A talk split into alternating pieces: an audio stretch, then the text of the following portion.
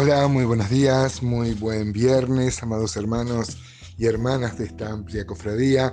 Hoy vamos a comenzar el capítulo 4 de Amós, que como todo el libro y como toda la Biblia está lleno de figuras y lleno de imágenes que son muy elocuentes acerca de lo que Dios quiere expresar entramos en este capítulo y vamos a ver la degradación eh, a lo que ya nos tiene acostumbrado, a Amós y Oseas, cuando vimos Oseas cerca del reino del de, el norte, pero el especial énfasis va a estar ahora en la dirigencia.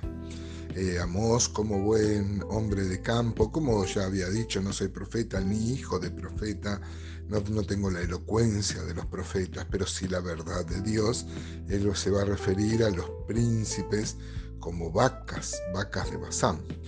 Vamos a leer este, los primeros cinco versículos, y, pero seguramente continuaremos mañana porque está lleno de figuras muy, como dije, elocuentes, muy este, gráficas para eh, decir el grado de de apartamiento que tenían estos líderes que debían velar por la espiritualidad del pueblo, estaban entregados ellos mismos a una glotonería, a una borrachera y sin ningún discernimiento espiritual. Qué peligrosas son estas cosas, ¿no? Eh, dice Amos 4.1, oíd esta palabra, vacas de Basán, que estáis en el monte de Samaria que oprimís a los pobres y quebrantáis a los menesterosos, que decís a vuestros señores, traed y beberemos. Jehová el Señor juró por su santidad, y aquí vienen sobre vosotras días en que os llevarán con ganchos y a vuestros descendientes con anzuelo de pescador. Y saldréis por las brechas una tras otra y seréis echadas del palacio dice Jehová.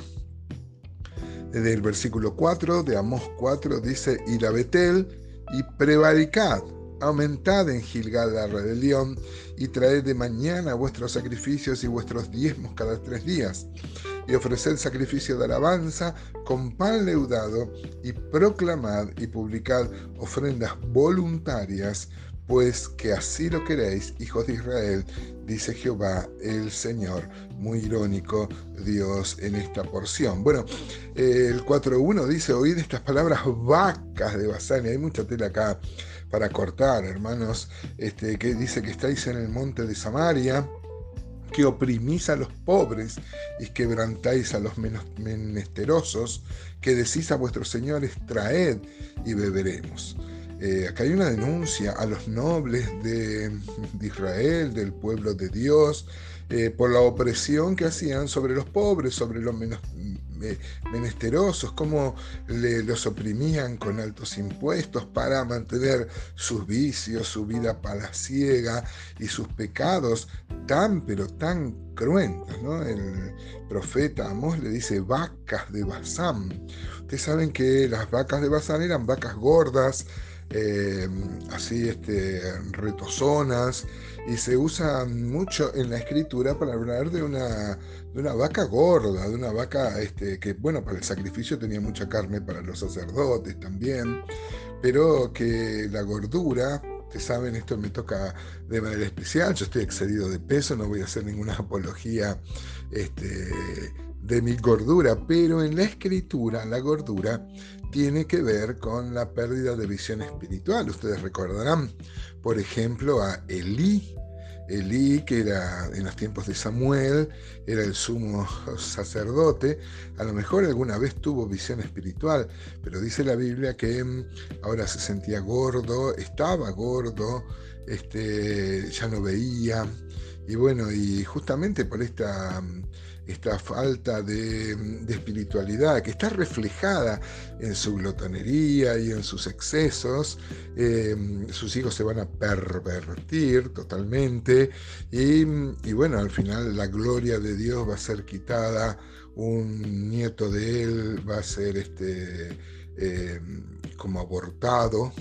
Y bueno, y él va a reconocer eh, cuando el arca cae en manos de los filisteos que la gloria de Dios fue traspasada. Fíjese Deuteronomio 32.14, dice mantequilla de vacas y leches de ovejas con grosuras de, corderos y carneros de Basán. También machos cabríos con lo mejor del trigo y de la sangre de la uva bebiste vino. El Salmo 22.12, salmo mesiánico, dice, me han rodeado muchos toros, fuertes toros de Basán me han cercado. Ezequiel, por ejemplo, 39, 18, dice, comeréis carne de fuertes y beberéis sangre de príncipes de la tierra, de carneros, de corderos, de machos cabríos, de bueyes y de toros, engordados todos en Basán. Otra vez esta figura de lo, de lo de, que eran eran gordas estas vacas, ¿no? Pero acá la referencia es que eran eh, gordas este, por su glotonería. Eh, como va a decir el versículo siguiente, se entregaban al vino. Em, y acá, mire qué interesante, le dice vacas de Bazán y no le dice toros a los príncipes. Hay quienes creen que está haciendo referencia a las esposas de los príncipes, este, que también eran tan corruptas como los príncipes, pero yo me inclino más a pensar, junto con otro grupo de comentaristas, que piensan que eh, está haciendo Amós justamente hablando del afeminamiento que había en, este, el poder. Le dice vacas y no toros, eh, menospreciando, como cuando el Señor dijo de Herodes, díganle esa zorra. No lo dijo este, así sin ningún sentido, sino por el contrario, le estaba este, diciendo que era un afeminado. Y bueno, y acá también eh, todo el libro de Amós y el libro de Oseas revelaba cómo la homosexualidad y los fuertes excesos en graves pecados, en grandes orgías, eran comunes en la vida palaciega y en los líderes y en el pueblo también, ¿no? Así que Em, fíjense, por ejemplo, Oseas, el paralelo de Amós, en el capítulo 7 y versículo 5, dice, en el día de nuestro rey los príncipes lo hicieron enfermar con copas de vino, extendió su mano con los escarnecedores. Bueno, en, todo el libro ahí de Amós se mencionan estos nobles que son lujuriosos, afeminados, este, por ejemplo en 3.9 de Amós, 3.10, 3.12, 3.15, este, está hablando justamente ¿no? Este, de que se entregaban a la glotonería y a la, y a la borrachera. Podremos hablar mucho, amados, acerca de cómo estos vicios, y podemos hacerlo extensivo a todos los vicios, eh, hacen perder la visión espiritual. Y bueno, el Nuevo Testamento completa la revelación diciendo que el cuerpo es templo del Espíritu y por eso es tan aconsejable, hermano, no caer en el vicio del de, vino ni el de la comida, porque pervierte la visión espiritual.